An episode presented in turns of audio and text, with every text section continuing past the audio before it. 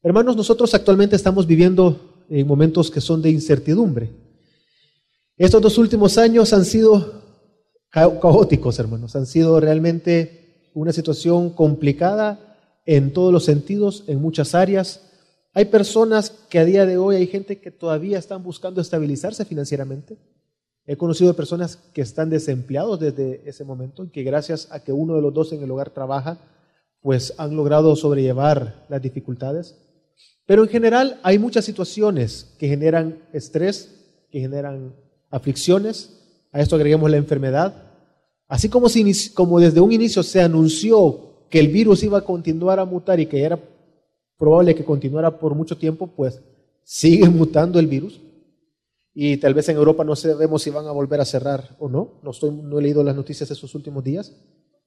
Y a esto agreguemos también, hermanos, que hay un rechazo constante en contra del Evangelio. Hay multitud de ideologías, de pensamientos que se han levantado en contra de la verdad de las Escrituras y que comienzan a ser tantas y que van en contra de Dios que muchas veces el cristiano simplemente lo ignora y no sabe por dónde va, qué es lo que creen, lo, lo ignoran como si realmente esto en algún momento no puede llegar a afectar a la iglesia, a nuestros hijos, incluso a nuestro país. Esta semana yo estaba eh, dándome cuenta, para ponerles un ejemplo, eh, este es un segundo año, según entiendo, no sé si habrá algo antes, yo desde el año pasado me di cuenta de esto. Hay una empresa, hay, un grupo de personas, no, no sé cómo llamarlos. El año pasado, en diciembre, sacaron, ustedes se dieron cuenta, salió publicado en una plataforma famosa, sacaron la historia de un Jesús que era gay. No sé si se habrán dado cuenta. Y pues se hizo, se hizo bulla de eso y un montón de cosas locas.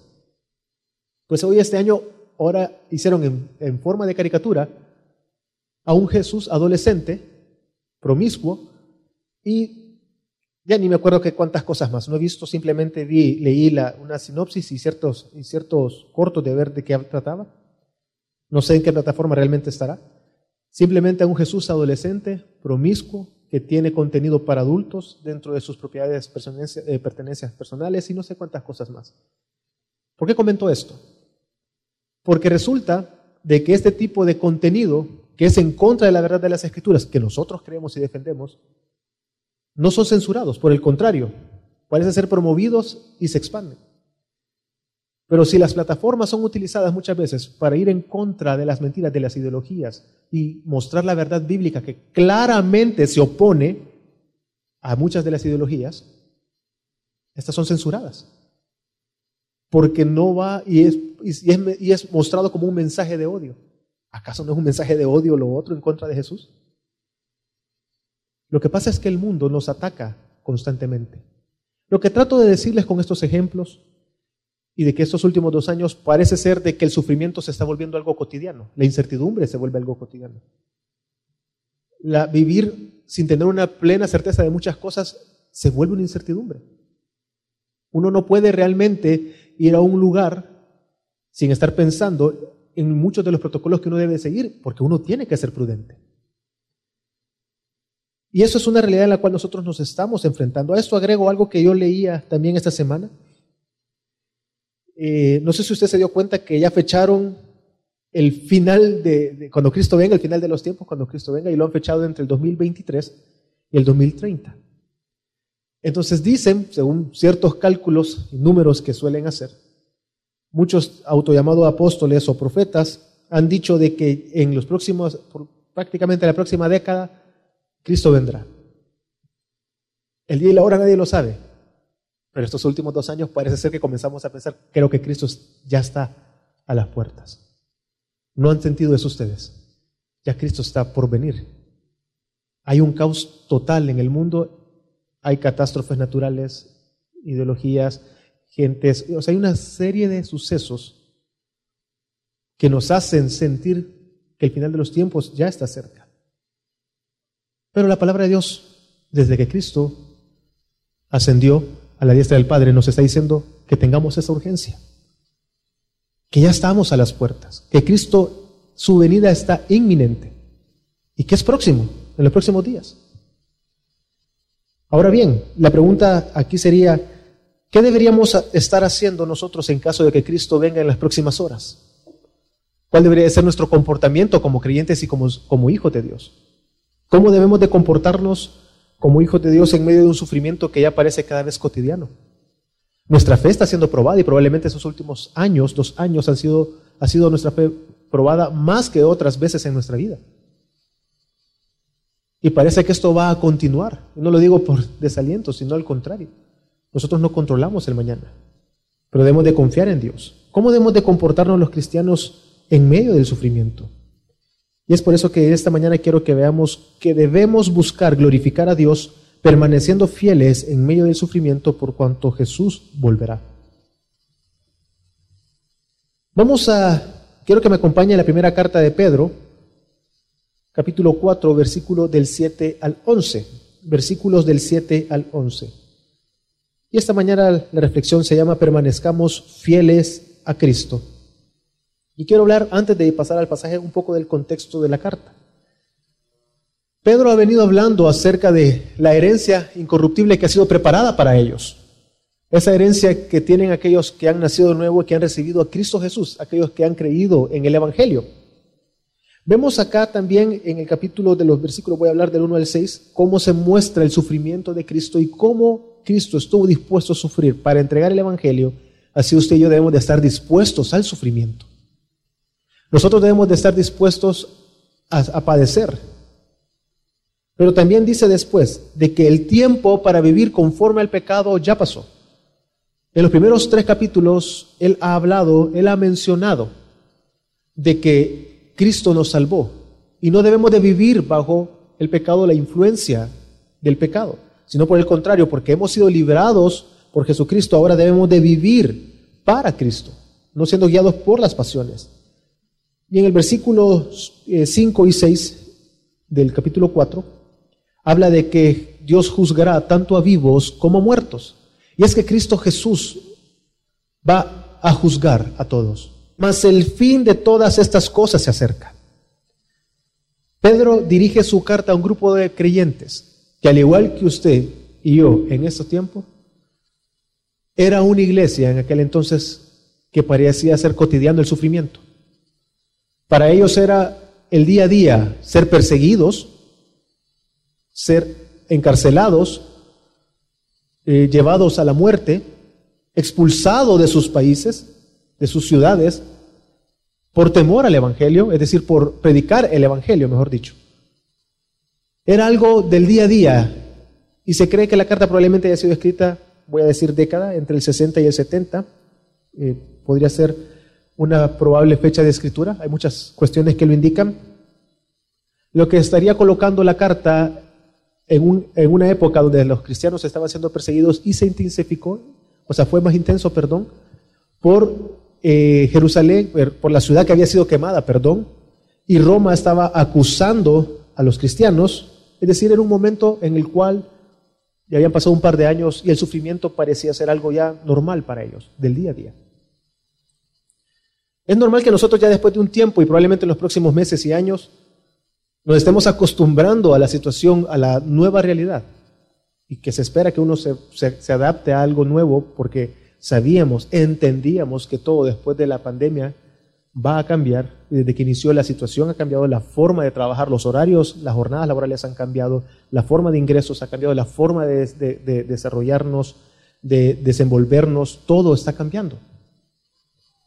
Entonces, Pedro escribe una carta a una iglesia que está sufriendo, que está siendo perseguida, pero también debemos de considerar que era algo en lo cual ellos vivían todo el tiempo. El fin al que se refiere Pedro es aquel día en el Cristo, Cristo Jesús vuelva por segunda vez.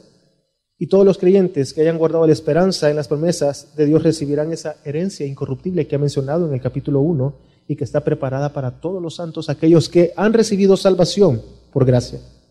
Pero debemos de entender, hermanos, que esta forma de pensar debe de estar presente en todos los creyentes. Usted y yo debemos todo el tiempo considerar que hoy vamos a rendir cuentas delante de Dios. Debemos de considerar que vamos a rendir cuentas de nuestra forma de hablar, de nuestra forma de pensar, de nuestras acciones, de cómo vivimos dentro de la iglesia, dentro de nuestra iglesia, comunidad de fe local, cómo vivimos y nos comportamos dentro del hogar, cómo fue nuestra forma de proceder en el trabajo. En pocas palabras, si nosotros realmente vivimos conforme a las escrituras, nosotros debemos de pensar que hoy, este día, vamos a rendir cuentas delante de Dios. Pedro está diciendo, el fin de estas cosas se acerca, ya pasaron dos mil años. ¿El fin ha dejado de estar cerca? Continúa estando cerca, porque es nuestro llamado. En Mateo 24 Jesús le dijo, cuando hablando del, final de los tiempos, y lo que predomina o lo, o lo que resalta en esa porción es evitar ser engañados por medio de permanecer en el Evangelio, porque no nos compete saber el día y la hora. Pero debemos de vivir como que ya estamos en el final de los tiempos porque realmente estamos en el final de los tiempos. El tiempo se acerca, dice, el fin de todas estas cosas está próximo. Y esta urgencia este sentido de urgencia es el que usted y yo debemos de tener todo el tiempo, pensando que debo de vivir de tal manera que glorifique a Dios. Ese tipo de conciencia debe traernos, hermanos, a nosotros, al creyente, debe traernos paz, debe de traernos gozo, porque entonces implicaría que llegaría el fin de nuestro sufrimiento. Y como dice Apocalipsis, nuestras obras nos acompañarán. Es decir, vamos a descansar de todas las cosas en esta tierra. Implica que estaríamos delante de aquel que en esta vida creímos por fe. Estaríamos delante de aquel viéndolo. Aquello que fue por fe ya no ahora sería por vista.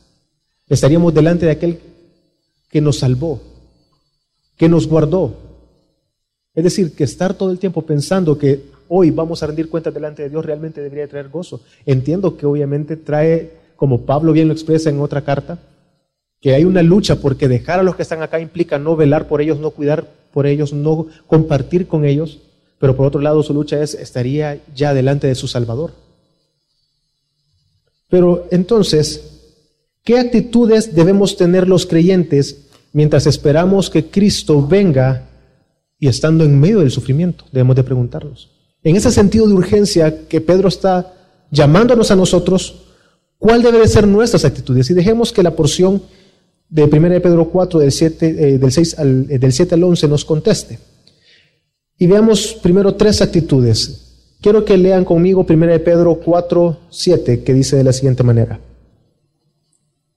Sed pues prudentes y de espíritu sobrio para la oración Hermanos, las muchas dificultades que las personas pueden tener, estas mismas dificultades pueden llevar a las personas a olvidarse de la oración, a desviarse de buscar a Dios. Y quiero contar algo personal. Hace un par de años, y ese es el, ejemplo, realmente lo, pensé hace un momento, incluso en la enseñanza anterior. Hace un par de años, eh, mi, hijo, tiene actualmente 11 años, él tenía creo que 8 o 9 años tuvo que haber sido con ocho años. Mi hijo se levantó en la madrugada y comenzó a vomitar. No dejaba de vomitar. Pues ya era hora de la madrugada, entonces es algo que aflige. Pues hay que actuar, hay que hacer algo. Inmediatamente mi esposa se levantó y dijo, llamémosle al doctor, tal vez contesta, veamos qué hacemos, llamamos. Bueno, eh, para no alargarles toda la historia, pues terminó estando hospitalizado un día, llegamos a la madrugada, pues quedamos el día entero y al siguiente día, eh, en la mañana, lo entregaron, le dieron el alta a mi hijo. Como es normal, pues como todo padre y debemos de procurar hacerlo, velé y busqué la manera de solventarlo junto con mi esposa. Las mujeres suelen ser más astutas, me decía, podemos hacer esto, podemos hacer lo otro. Total, solventamos la situación. Llegando ya a casa con mi hijo, estando bien, gracias a Dios no pasó nada más grave. Nos afligimos porque cuando él tenía cinco años, de igual manera comenzó y le terminaron quitando el apéndice. Entonces, eh, estando ya en casa, tranquilos, todo se solventó, reflexioné en algo, que yo en ningún momento oré. Es decir, en el momento de la situación, de la aflicción, mi mente me dijo, hay que solucionarlo. Y hay que solucionarlo, y está bien. Pero la pregunta es, ¿por qué no oré? ¿Por qué no estuvo en mi mente y en mi corazón? O sea, ¿por qué mi mente y mi corazón no fueron dirigidos hacia Dios, hacia Cristo? ¿Quién es el que sostiene nuestras vidas? ¿Quién es el que nos ha sostenido estos últimos dos años? ¿Quién nos va a sostener en los próximos años? ¿Quién nos ha sostenido en todo a nosotros? Pero suele ser la oración un recurso, o perdón la, la palabra recurso, porque no es la forma de verlo, que el cristiano no utiliza. No es una bendición de Dios que el cristiano del cual se apoye. Pero dice las escrituras que debemos de ser prudentes, que debemos de ser sobrios, es decir, que no debemos de dejar que seamos controlados por nuestros impulsos, por nuestra depresión, por nuestra frustración, por la impotencia, por el resentimiento, el odio. En ese momento, tal vez la, no sé, la, desesperación dirigió mi mente y mi corazón que, no me, que me impidió llevar, es el pecado, no, no, hay que disfrazarlo, es el pecado lo que impidió que buscase a Dios en ese momento, en oración. Dios en su gracia y misericordia, esa misma semana, en los próximos días de eh, Pastor, creo Javier, no me acuerdo quién habrá predicado ese domingo, se tocó un tema acerca de la oración. Y gracias a Dios que pude reflexionar en ello. Porque no fui yo el que eh, simplemente mi mente surgió. No, fue Dios en su gracia y misericordia, a través de las escrituras, quien me llevó al arrepentimiento en esa área. Y es algo con lo que luchamos, es algo con lo que lucho muchas veces. Como hombre que quiere tener el control de muchas cosas, muchas veces no me inclino en oración delante de Dios. Nosotros no podemos tomar decisiones en medio del sufrimiento guiados por nuestras acciones. Debemos de ser prudentes y sobrios, personas que controlamos, nos controlamos, controlamos las emociones, nuestros sentimientos, para poder orar correctamente, para que nuestra oración sea dirigida correctamente. Muchas veces caemos en el error de creer que la oración está ahí para obtener el resultado que esperamos que está ahí para obtener lo que necesitamos nosotros. No podemos dejar que nuestras oraciones sean guiadas por nuestras necesidades nada más, solo por lo que necesitamos. No estoy diciendo que no ore por lo que necesita, porque ¿quién es el que provee? Sino más bien que la oración cumpla su propósito correcto. Que su mente y su corazón sean dirigidos hacia Dios, a pesar de que no haya solución al problema. La oración no es para solventar nuestras situaciones. ¿Cuántos hermanos hasta el día de hoy siguen orando para que la pandemia cese? Hay muchos. ¿La pandemia ha cesado? ¿Quiere decir que la oración o ellos oran sin fe o que la oración no es útil? No, porque es que la oración no tiene el propósito de solventarnos y solucionar nuestros problemas. Es para que nuestra mente y nuestro corazón sean dirigidos hacia Cristo, para que dependamos de Él y nos centremos realmente en aquel que es el único que tiene el poder de guardar nuestras vidas, de salvar nuestras almas. No dejemos, hermano, no, no, esperemos a que Dios quite todo de nuestro alrededor y que lo último que quede, no esperemos llegar a ese momento donde, donde nosotros digamos, no queda nada, ya hice todo y solo me queda orar. No, no esperemos ese momento. Al contrario, desde un inicio comencemos a dedicarnos a la oración en medio del sufrimiento. Lo que suele pasar es que la cotidianidad del dolor, del sufrimiento, de la incertidumbre, del desempleo, puede llevar a las personas a tener una actitud, bueno, de resignación, aceptémoslo. Hay que, hay que salir adelante. Hagámosle frente. Baja los brazos y lo acepta con resignación.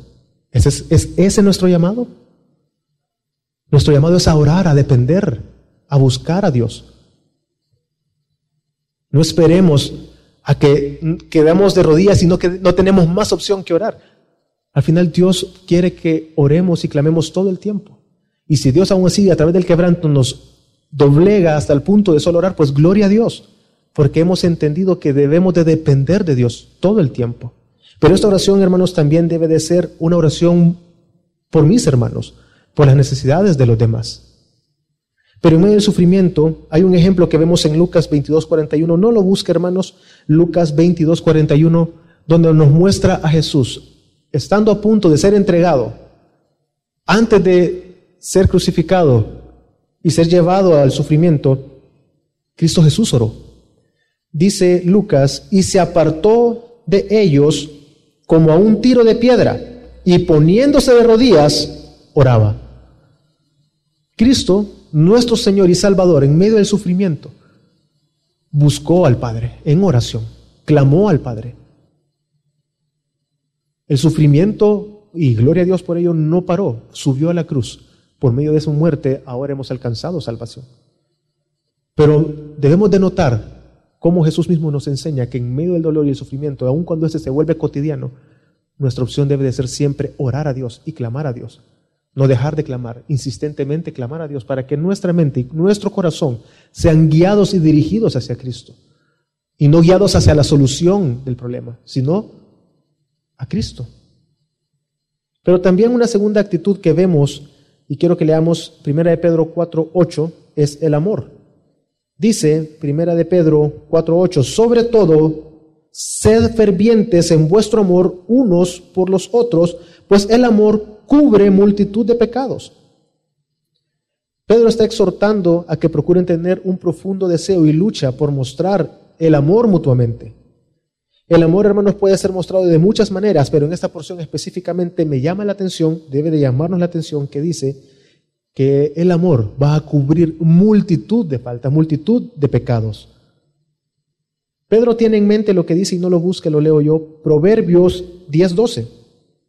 Proverbios 10:12 dice, el odio suscita rencillas, pero el amor cubre todas las transgresiones. Pedro pide que por medio de mostrar el amor puedan perdonarse mutuamente y así evitar las divisiones entre el cuerpo de Cristo.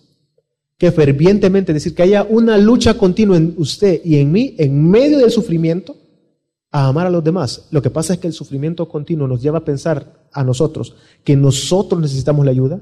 Muchas veces cometemos el error de comparar nuestro sufrimiento con los de los demás y decimos, yo estoy sufriendo más que la persona, yo necesito ayuda más que esa persona, cuando eso es un grave error.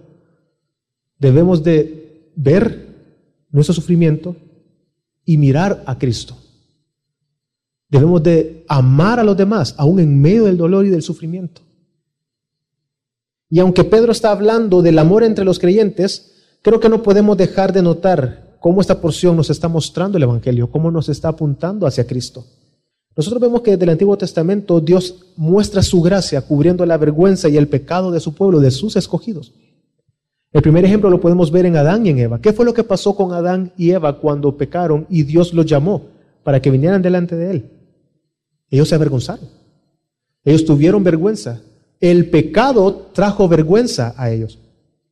El pecado hizo que ellos tuviesen temor y se escondieran de Dios. Pero Dios, ¿qué fue lo que hizo?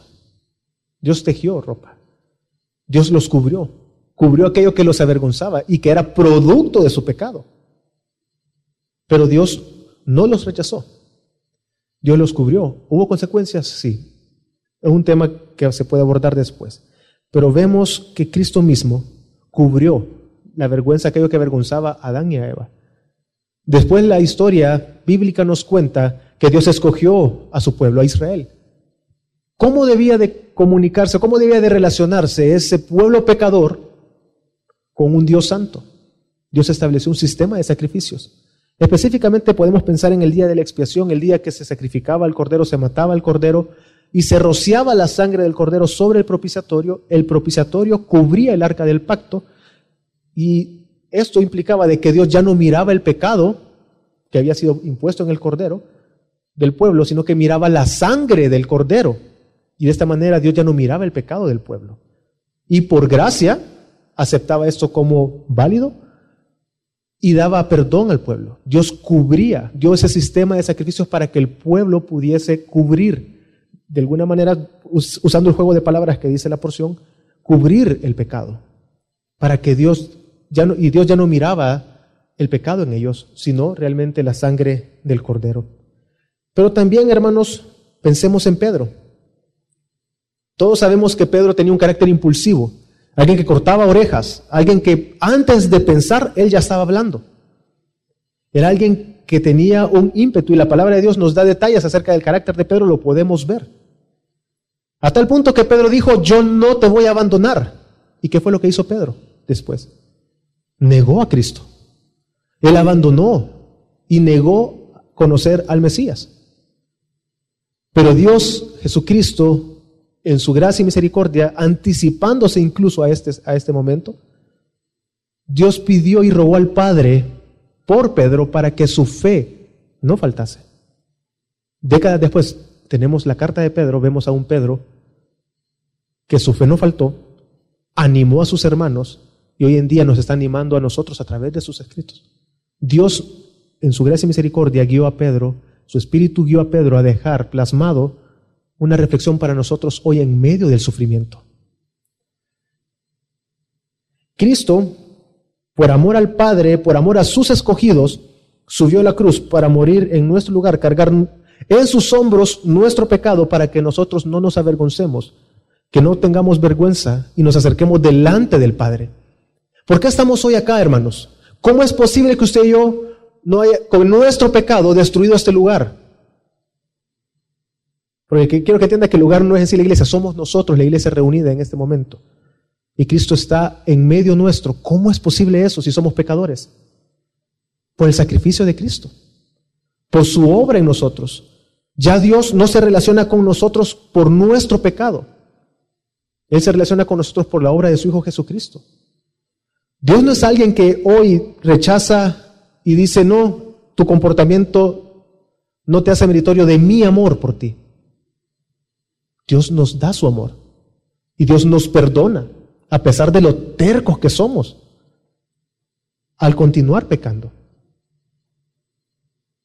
Debemos de reconocer que Dios es nuestro Salvador, debemos de ver la obra de Cristo Jesús. Nosotros, el pasaje está hablando el amor entre creyentes, pero nuestro amor mutuo no, realmente no nos salva de pecado. Es el amor de Dios que por amor al Padre a nosotros subió la cruz, quien nos perdonó y ahora podemos acercarnos delante del trono de la gracia de nuestro Señor y Salvador y obtener el perdón de pecados. Y de esa manera entonces podemos mostrar amor mutuamente. ¿Acaso existe un amor más grande que este, hermanos? Entonces Pedro, hablando del amor entre hermanos, y reflexionando de cómo Cristo mostró su amor por nosotros, por medio, cómo Dios mostró su amor por medio de su Hijo Jesucristo por nosotros para salvarnos, debemos de tener esto en mente. Debemos de tener de que nuestras relaciones entre nosotros, el amor entre nosotros que está haciendo referencia, es un amor que no se fija y no se centra en los errores. No nos relacionamos entre nosotros por nuestras faltas, por nuestros pecados. Es que ciertamente nos ofendemos. Es algo diario. Nos ofendemos porque somos pecadores. No estoy justificando el pecado y la ofensa, sino entendiendo que por cuanto somos pecadores nos ofendemos, debe de ser mayor aún el amor entre nosotros. Considerando que así Cristo nos perdonó, así yo voy a perdonar. Así yo voy a amar. Así como Cristo me ama, así nosotros debemos amar a nuestros hermanos. Es más, Juan 13:35 menciona que el amor es lo que caracteriza a los discípulos de Jesús. Nosotros somos caracterizados por el amor entre nosotros. Así que hermanos, no debe de haber lugar para el resentimiento, no debe de haber lugar para la falta de perdón, para acusarnos continuamente. No debemos de estar dispuestos a, que haya entre nosotros divisiones, sino por el contrario, a soportarnos mutuamente. Pero una tercera actitud que vemos en 1 Pedro 4.9 es que seamos hospitalarios. Dice 1 Pedro 4.9, Sed hospitalarios los unos con los otros sin murmuraciones. Debemos demostrar hospitalidad. En la antigüedad, hermanos, Israel era un pueblo seminómada, es decir, que ellos andaban errantes, eventualmente eh, tenían eh, lugares donde eh, vivir hasta que Dios estableció el lugar donde ellos debían de morar. Así que para ellos era algo importante la hospitalidad. El hecho de recibir a alguien en la casa y ellos ser recibidos era algo de suma importancia. Y que debemos de entender de que cuando ellos abrían sus, sus casas a otras personas, ellos estaban poniendo a disposición de esas personas sus recursos. Alimento, eh, su techo, lugar donde abrigarse, donde dormir, daban provisiones incluso para que ellos pudieran continuar con el viaje, es decir, recibir a alguien porque los tramos eran largos, pues hoy contamos con hoteles, uno va a otro país, va a visitar otras iglesias, pues uno cuenta con hoteles. En aquel entonces no. En un viaje largo necesitaban la hospitalidad de un lugar a otro probablemente no pueden llevar tantos recursos sin que se estropearan. Así que llegando a un lugar que los recibiera, era necesario que los recibieran para reabastecerse y seguir con el viaje. Es decir, la hospitalidad realmente era algo importante para ellos y en la palabra de Dios se insiste en que nosotros seamos hospitalarios. La hospitalidad, la hospitalidad en la Biblia es una forma de mostrar amor y los apóstoles insistían constantemente en ello. Y quiero que pensemos en esto, hermanos, en medio del dolor y el sufrimiento que vivió la iglesia que recibió la carta de Pedro, ellos fueron hospitalarios. El Evangelio creció. El Evangelio fue creciendo poco a poco. la hospitalidad dio apertura a que el Evangelio se propagara y se enseñara y las iglesias crecieran. Si no hubiese sido por la hospitalidad de muchos que abrieron sus casas para que se iniciaran ahí las iglesias, no hubiese crecido el Evangelio en la antigüedad. Es decir, Dios eso no, se iba a detener porque pertenece a Dios. Pero veamos el papel importante de la hospitalidad para propagar el Evangelio.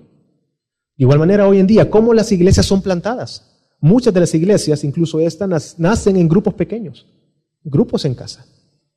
Por el gran corazón de muchos de nuestros hermanos que tienen la hospitalidad como algo importante, que reciben gente en sus casas para que el Evangelio sea propagado. La iglesia creció en medio de las crisis. Hoy estamos en una crisis continua. Así como en el Antiguo Testamento, así perdón, como en el Nuevo Testamento, la iglesia primitiva, en medio de esa crisis y persecución, vemos que la gente no cerró sus corazones, abrieron sus casas para la hospitalidad.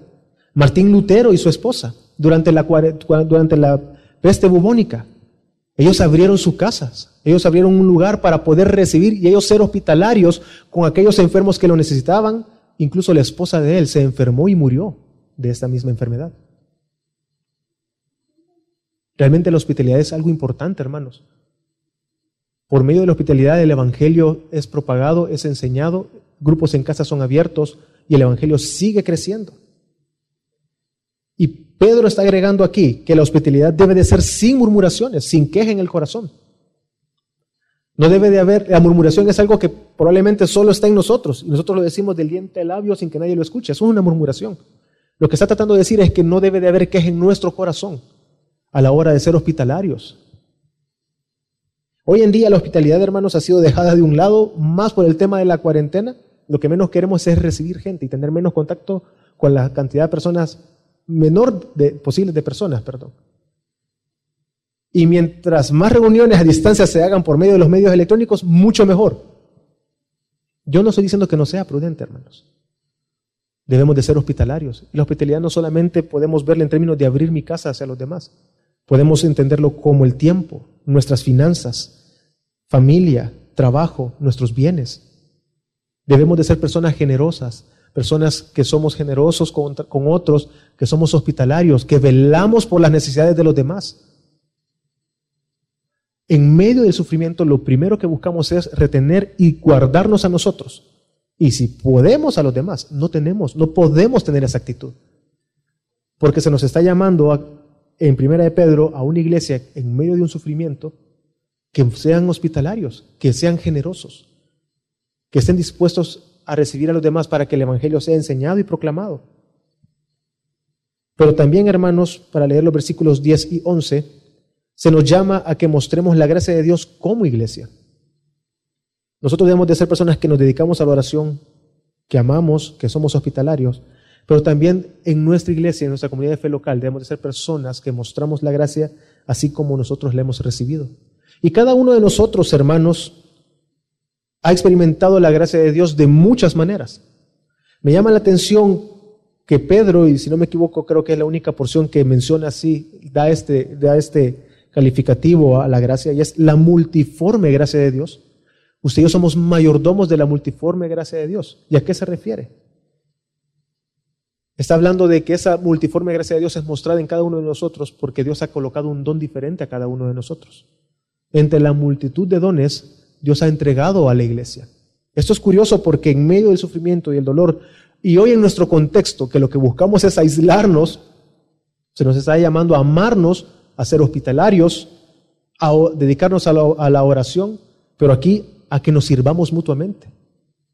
Esto no se puede hacer separados cada quien en su casa. Esto se hace en la iglesia, como un cuerpo, como la congregación.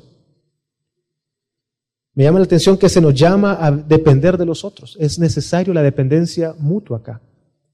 Debe de ser recíproco. Nos necesitamos mutuamente. Yo debo de servir a los demás, usted debe de servir a los demás, debemos de servirnos mutuamente. Y aquí está separando en dos grandes grupos, dones de enseñanza y dones de servicio prácticamente está abarcando todo y no está dando una lista exhaustiva o que solo sean solos o que solo sean estos dos. Está tratando de abarcar que Dios ha dado diversos dones en el cuerpo para servirnos mutuamente, para ejercitar ese amor entre nosotros, la oración entre nosotros. Y precisamente para asegurar esto es que Dios dio diversos dones para que, para que resalte la necesidad que tenemos unos de otros. Pedro menciona que todos nosotros somos mayordomos de esta gracia que Dios ha dado. Es decir, cada uno debe de ejercer el don según como Dios lo ha, como Dios lo ha entregado. En este caso, el que enseña, que enseñe. Puede llegar un momento, en mi caso pongo el ejemplo, un ejemplo, en el caso de enseñanza o algún pastor que pueda estar acá, puede llegar un momento donde se sienta desanimado de enseñar, un discipulador o alguien.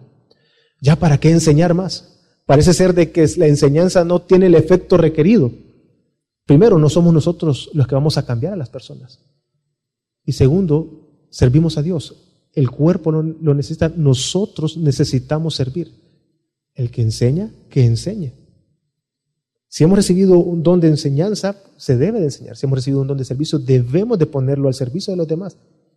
Nosotros, hermanos, muchas veces nos acercamos a la iglesia solo con el deseo de recibir algo. Sin embargo, debemos de acercarnos a nuestra iglesia local con el deseo de entregar algo a los demás. Es muy fácil acercarnos porque una vez más, vuelvo al ejemplo anterior que les decía, en, medio del sufrimiento nosotros sentimos que merecemos algo y que necesitamos ser solventados y voy a la iglesia a recibir. Sí, es cierto, nuestra función como iglesia, comunidad de fe local es poder servir la palabra para que usted sea edificado. Pero también es nuestra responsabilidad de cada uno de nosotros acercarnos a nuestra iglesia y ver en qué podemos servir a los demás. ¿Cómo puedo colaborar a, a cubrir las necesidades de mis demás hermanos? ¿Hay algo que ellos necesiten por lo cual yo ore por ellos? ¿Hay algo que necesiten financieramente hablando, provisión? ¿Hay algo en que les pueda servir a ellos? Pero es muy fácil acercarnos esperando recibir algo. Y nos volvemos egoístas y olvidamos que debemos de acercarnos también para poder entregar a los demás. Debemos de venir y dejar de ser egoístas y en medio de nuestras dificultades y pruebas no solo nos acerquemos a la iglesia para recibir, sino también para colaborar en que el Evangelio sea enseñado y las necesidades de nuestros hermanos. Y también nos los confirma cuando dice que todo lo que todo es para la gloria de Dios, lo debemos de hacer para que Dios sea glorificado. Dice, estoy en primera de Pedro 4:11 al final, las últimas palabras. Para que en todo Dios sea glorificado mediante Jesucristo, a quien pertenece la gloria y el dominio por todos los siglos. Amén. Debido a que el fin se acerca, hermanos, debemos de estar conscientes cada día de la necesidad que tenemos mutuamente y que debemos de hacer cada cosa para que Dios sea glorificado. Nuestra prioridad no es satisfacernos a nosotros mismos. Nuestra prioridad es satisfacer a Dios, los deseos de Dios, es decir, vivir para la gloria de Dios. Claro, yo debo de vivir procurando servirle a usted, pero mi motivación no la encuentro en usted, mi motivación está en que yo debo de glorificar a Dios. Pero claro, el amor mismo me lleva a hacerlo, a servirle a usted, a servirnos mutuamente. Y quiero hacer algunas invitaciones para nosotros antes de concluir. Hermanos, la primera invitación en medio de todo esto que estamos hablando es que confiemos en Dios. Confiemos en Dios que provee de todas las cosas.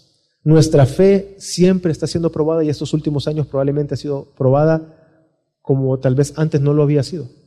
Pero confiemos en Dios en medio de la enfermedad, en medio de la escasez, del desempleo, de la muerte, del dolor, de la traición.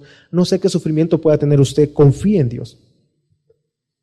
¿Cómo puede mostrar su confianza en Dios? Pues siendo hospitalario, dedicado a la oración, amando a sus hermanos, enseñando y sirviendo a sus hermanos. Debemos de buscar serle fiel a Dios, entendiendo que Él nos da todo lo necesario para serle fiel. No cometamos el error de creer que el involucrarnos cada vez más en nuestra iglesia local va a hacer que perdamos el tiempo y que nos descuidemos de nuestros familiares, de aquellos que están enfermos, de las necesidades del hogar.